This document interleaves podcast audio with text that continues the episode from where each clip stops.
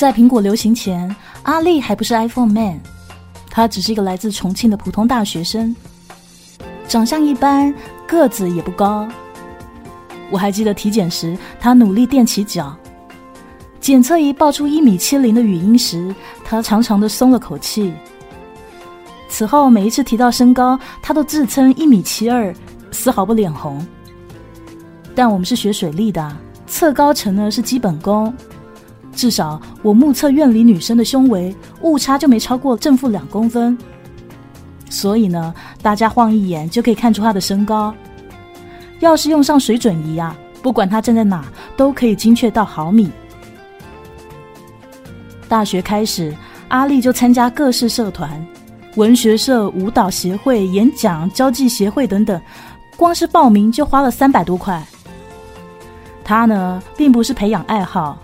而是想找女朋友，就跟所有新生参加社团活动的目的一样。他还买了把吉他，用他的话说，这叫爱情冲锋枪。不知是时来运转，还是爱情冲锋枪真的有它的威力在。当春天到来，动物开始交配的时候，阿丽就追上我们学院里的一个姑娘。鉴于这篇文章有可能被我的同学看到。不方便说他的真名，那就叫他小 A 吧。小 A 其实并不小，你知道我说的是哪里？他的费洛蒙丝毫不逊色于阿丽的荷尔蒙，这一点可以从阿丽日渐消瘦的体型上看出来。他们两个恋爱时，校园里到处是他们忙碌的身影。学校的艺术楼顶啊，草木茂盛，格局开阔。本来呢是登高望远、抒发壮志的好去处，但是后来环卫工人每天早上都可以从草丛里打扫出避孕套，屡劝不止啊。学校一怒之下就把艺术楼顶给封了。在封楼这件事情上，阿丽跟小 A 肯定做出了兢兢业业的贡献。但是好景不长，没多久小 A 就把他给甩了。跟了一个长得挺帅的男生，阿丽痛苦了一阵以后才恢复过来，重拾她的爱情冲锋枪。大二上学期的时候，又追到了一个姑娘，这次我们就用小 B 来称呼她。小 B 就比较小啦。阿丽重新恢复了健康身体，但一学期还没过完，小 B 就跟另一个成绩好的男生在一起了。于是，阿丽再次被驱逐回单身阵营，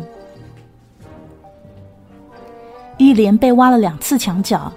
阿丽浑身充满了悲剧色彩，走在路上都自带二泉映月的 BGM。为了让他振作，我们召开了宿舍扩大会议，给他总结经验。通过对比分析，一个显而易见的事实就摆在我们面前了。挖阿丽墙角的那两个男生都用 iPhone，那是二零一一年，iPhone 刚刚进入中国，是名副其实的贵族机呢。那个时候，阿丽闷闷不乐，大家热火朝天的安慰他，为他鼓劲。社长站起来高呼：“长得帅，长得帅就可以破坏别人爱情吗？”我们振臂疾呼说：“不能，长得帅又不可以当饭吃。”于是社长再喊：“成绩好，成绩好就可以横刀夺爱吗？”我们义愤填膺的说：“不能，成绩再好也就是个书呆子。”接下来社长又喊：“用 iPhone，用 iPhone 就可以抢别人的女朋友吗？”这我们都沉默不语了。社长愣了愣，也慢慢的坐下来。一时间，秋意萧索。当时阿丽急了，阿丽说：“呃，你们别这样子，不就是个破手机吗？看我去弄一个来。”阿丽说：“做就做。”但是当时一台 iPhone 要五千多块，赶上一年的学费了。他家家境也不是很好，新机肯定买不起。于是就在网上找二手货。但是那时的二手 iPhone 水太深，问题层出不穷，阿丽吃了好几次亏。他这个人又有强迫症，有问题的手机用不下去，于是转手又卖给别人。自此，阿丽在成都各大街巷奔波，辗转于无数二手 iPhone 间的生活就这么开始了。到后来，他越来越沉迷，非苹果机不用，把乔布斯视为精神信仰。有好几次翘课，都是去见买家或卖家。正好那阵子超级英雄电影盛行，我们就称他为 iPhone Man。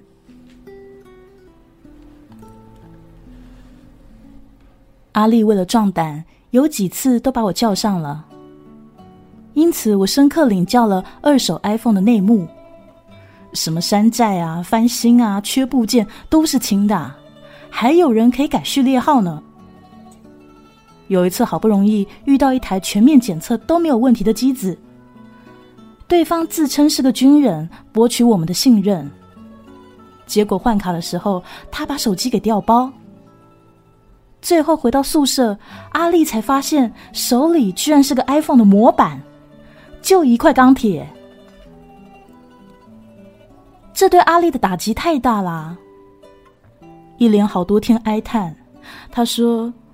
老子上了那么多高级当，都练出火眼金睛了，怎么就栽这样板机上了呢？后来啊，阿丽把模板供在寝室里，每天出门上课时拜三拜，颇为虔诚啊。值得补充的是，阿丽在成为 iPhone Man 的路途中，虽然艰难，但是从没找我们借过钱。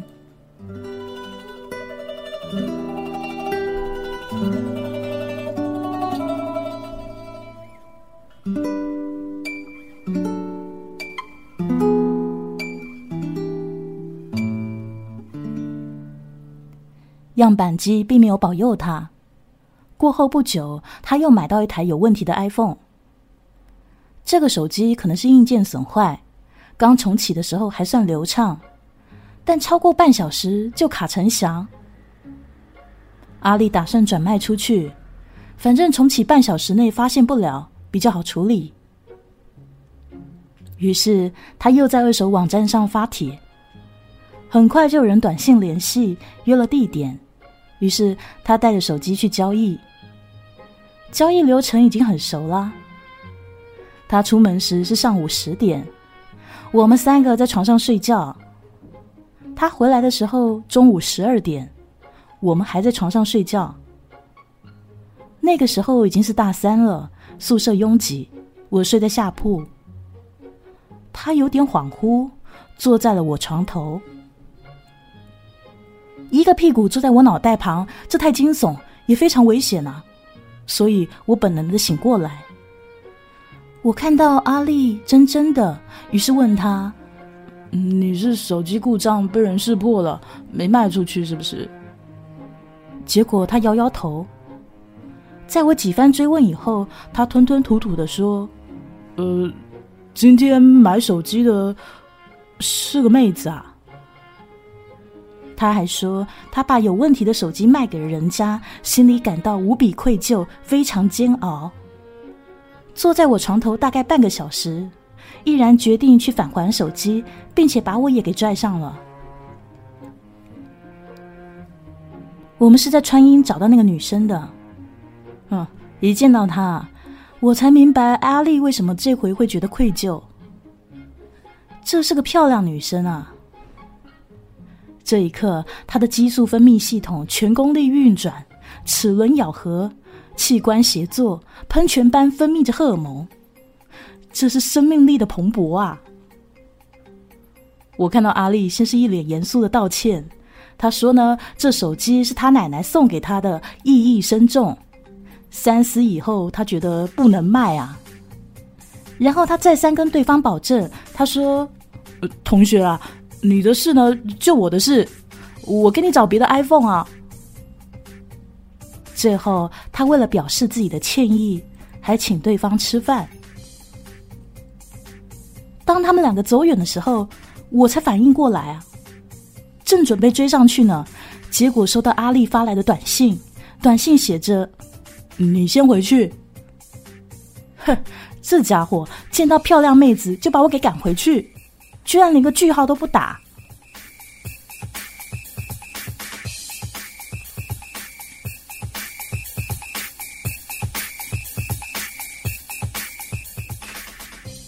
这个女生名叫吴雪，你看到了，这回我没有用代称哦。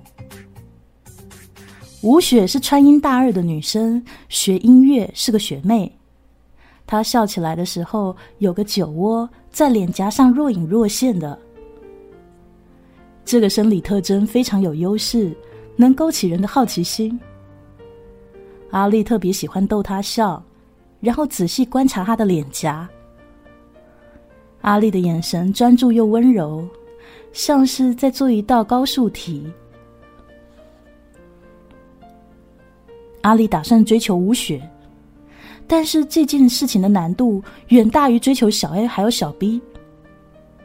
他非常犹豫，所以我们又召开了扩大会议，怂恿他去追。我们几个啊，就爱干这事儿。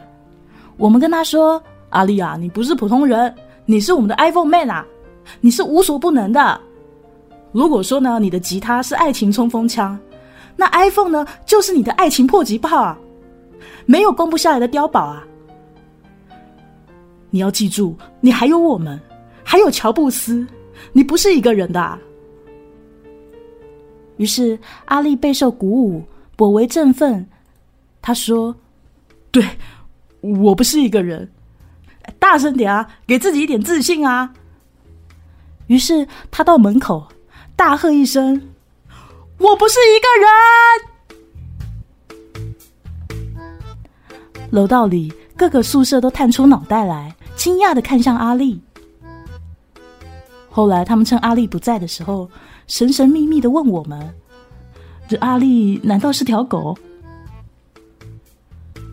事实证明啊。我们还是太天真了，在我们还把目光专注于手机的时候，一些豪车已经停满川音的校门口，尤其是星期五。好几次，我跟阿丽穿过这些豪车去找吴雪，实在是胆战心惊啊，就好像走在一群爱情核弹中间。而吴雪呢，她是一座连核弹都攻不下的碉堡。她学武。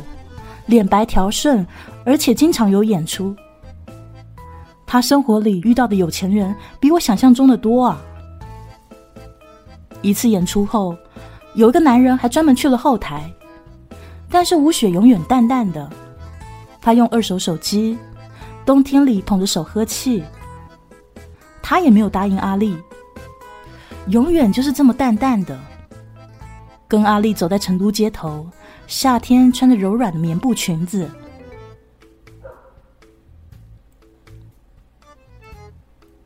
阿丽意识到自己和那些车里的男人有着巨大的差距。她处于极不公平的竞争中啊，于是痛定思痛，决定创业。这一次，我们没有再怂恿他了。大学生创业并不新鲜，新闻上有很多成功的例子。但是那是新闻嘛？成功只是露出海面的冰山一角，黑暗的海面下还有庞大心碎的头破血流的群体嘛？但是阿丽自己下了决心，彻底思考，她决定做二手 iPhone 的倒卖生意。她越想越是兴奋，大半夜从床上跳了下来，一屁股坐到我床头。我再次感受到危险，自动醒了过来，惊恐的看向他。这是一个巨大的市场，有多少年轻人想要 iPhone 啊？为了他，卖肾的、卖身的都有吗？我一定可以从里面挣大钱的。阿丽边说话，他的眼睛在黑夜里灼灼放光。以后呢，一定会有人给我拍传记电影，名字我都想好了，《iPhone Man 之崛起》。他凑钱买了五台二手 iPhone，层层把关，测出每一台的缺点，逐一砍价，对方都败下阵来。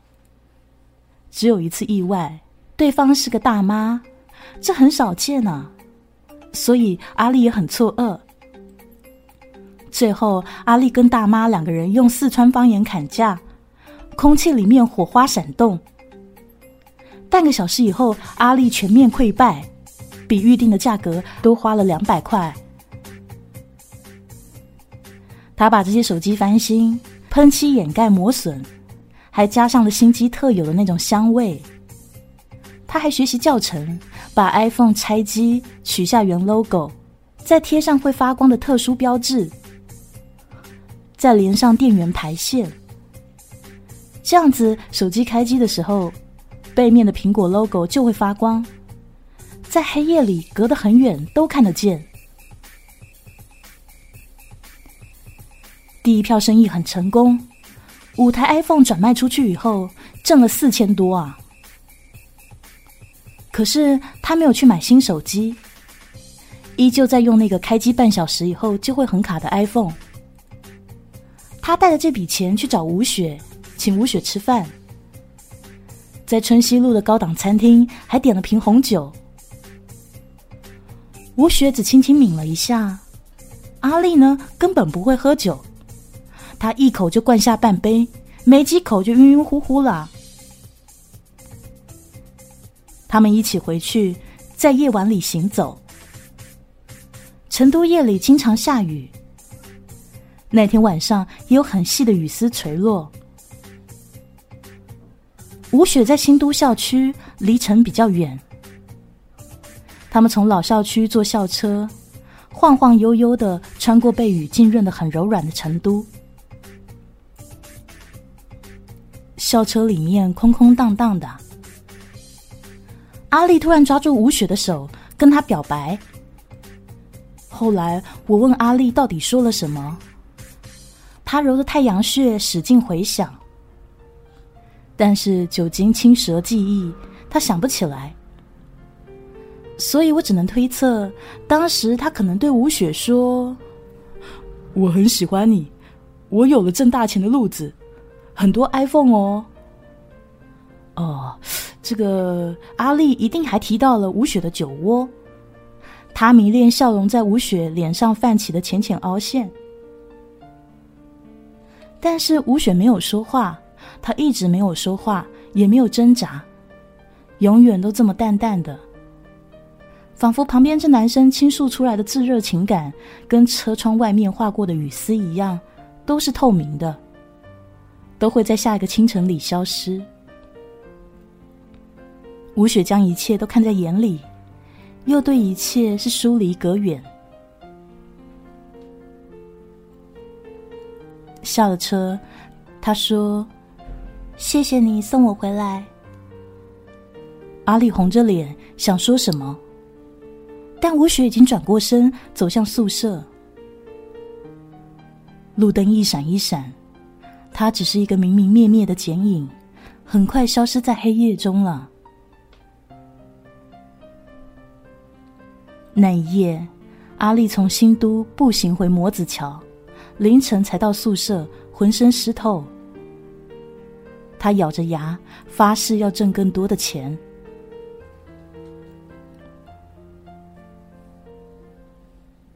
但接下来，iPhone 在中国已经变得越来越普及，街上几乎人手一部，logo 发光的业务在网上四处开花。再加上阿丽拆机时不小心戳坏了主板，这一下就把利润全赔进去了。他把时间花在进货、改装还有卖货上，连招聘都没去。可是利润越来越少，卖货越来越难。有几次凌晨，我看到他还开着台灯在改装，也隐约听到他的叹息。再后来，就毕业了。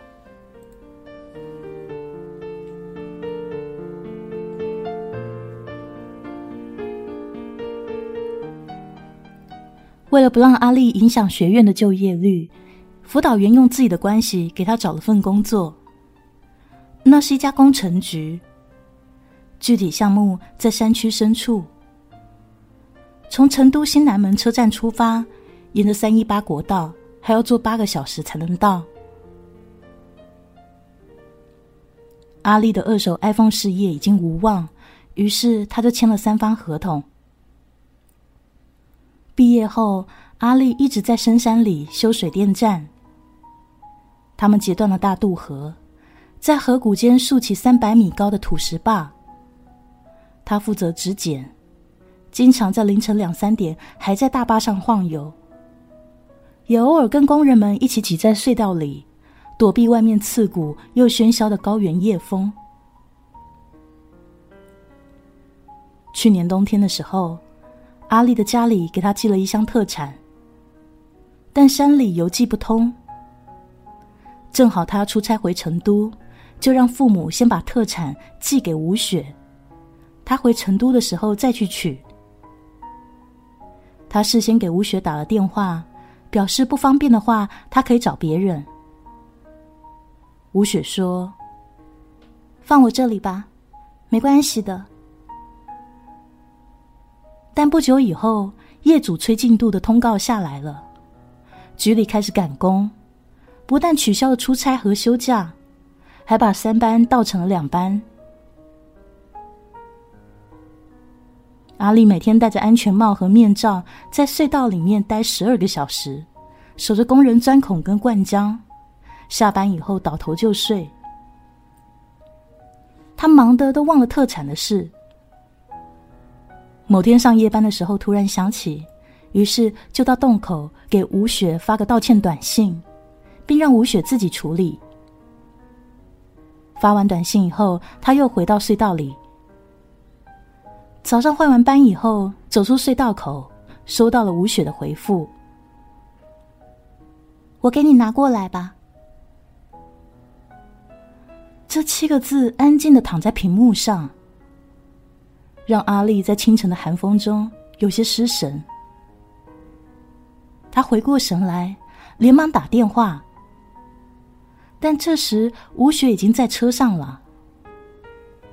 他只得回到营地。一阵疲倦袭来，他定好闹钟就睡下。这一觉睡得非常黑甜，连梦都没有。当他醒过来的时候，已经是下午三点。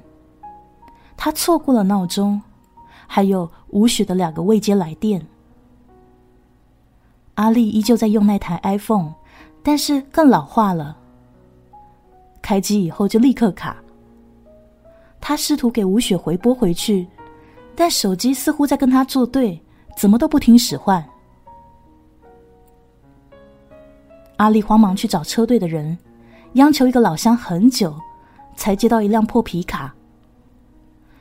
吴雪还在国道边上等着，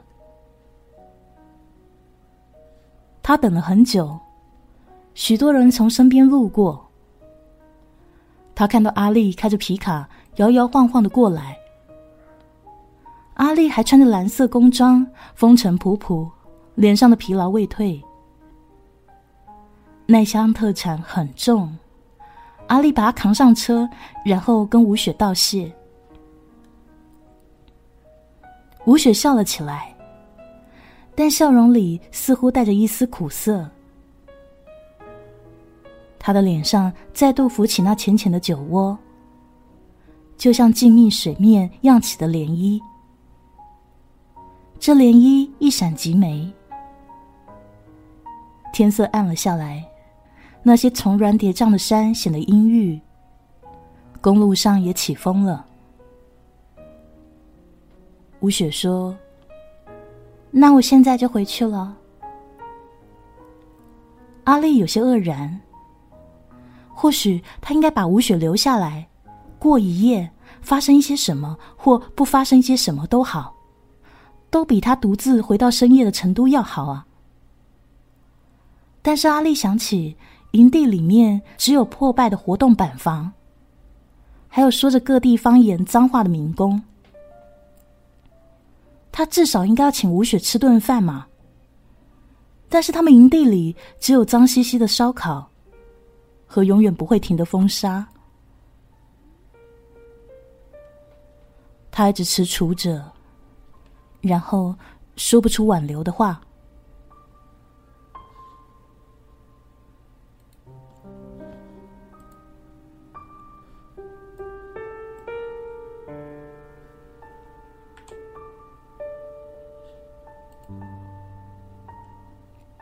吴雪一直看着他，直到一辆回成都的车开了过来。吴雪笑了笑，对阿丽点点头，然后伸手拦下大巴车。他上了车，车上依旧空空荡荡，就像很久以前的那辆校车。他隔着窗子对阿丽挥手。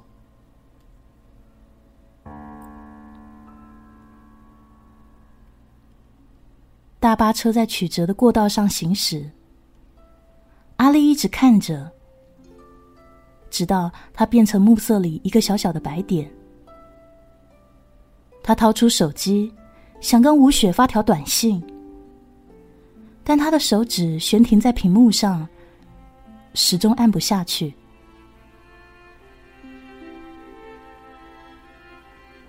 他突然把手机狠狠的扔了出去。劲太大了，手机划过暮色，远远的落在国道另一侧的河里。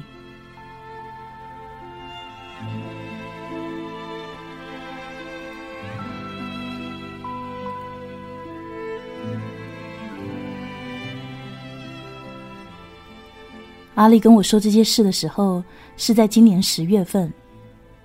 我回成都有个签售会，他正好辞职，在成都找工作。就一起吃了饭。席间，我留意到他现在用的是一款以性价比闻名的手机。我问他：“呃，所以 iPhone Man 的传说就终结了吗？”他低头喝酒说：“iPhone 啊，换不来爱情。是啊，爱情从来不是因为 iPhone。”不是因为车，也不因为钱。我们穷的叮当响的时候，总希望抓住什么握在手里，然后自己才能鼓起勇气。但是被握在手里的，不应该是手机或车钥匙，而是平等，是正视，是均匀的呼吸。从一开始，阿丽就站在了台阶的下方。哪怕他们一起往前走，他都只能看到吴雪淡然的脸。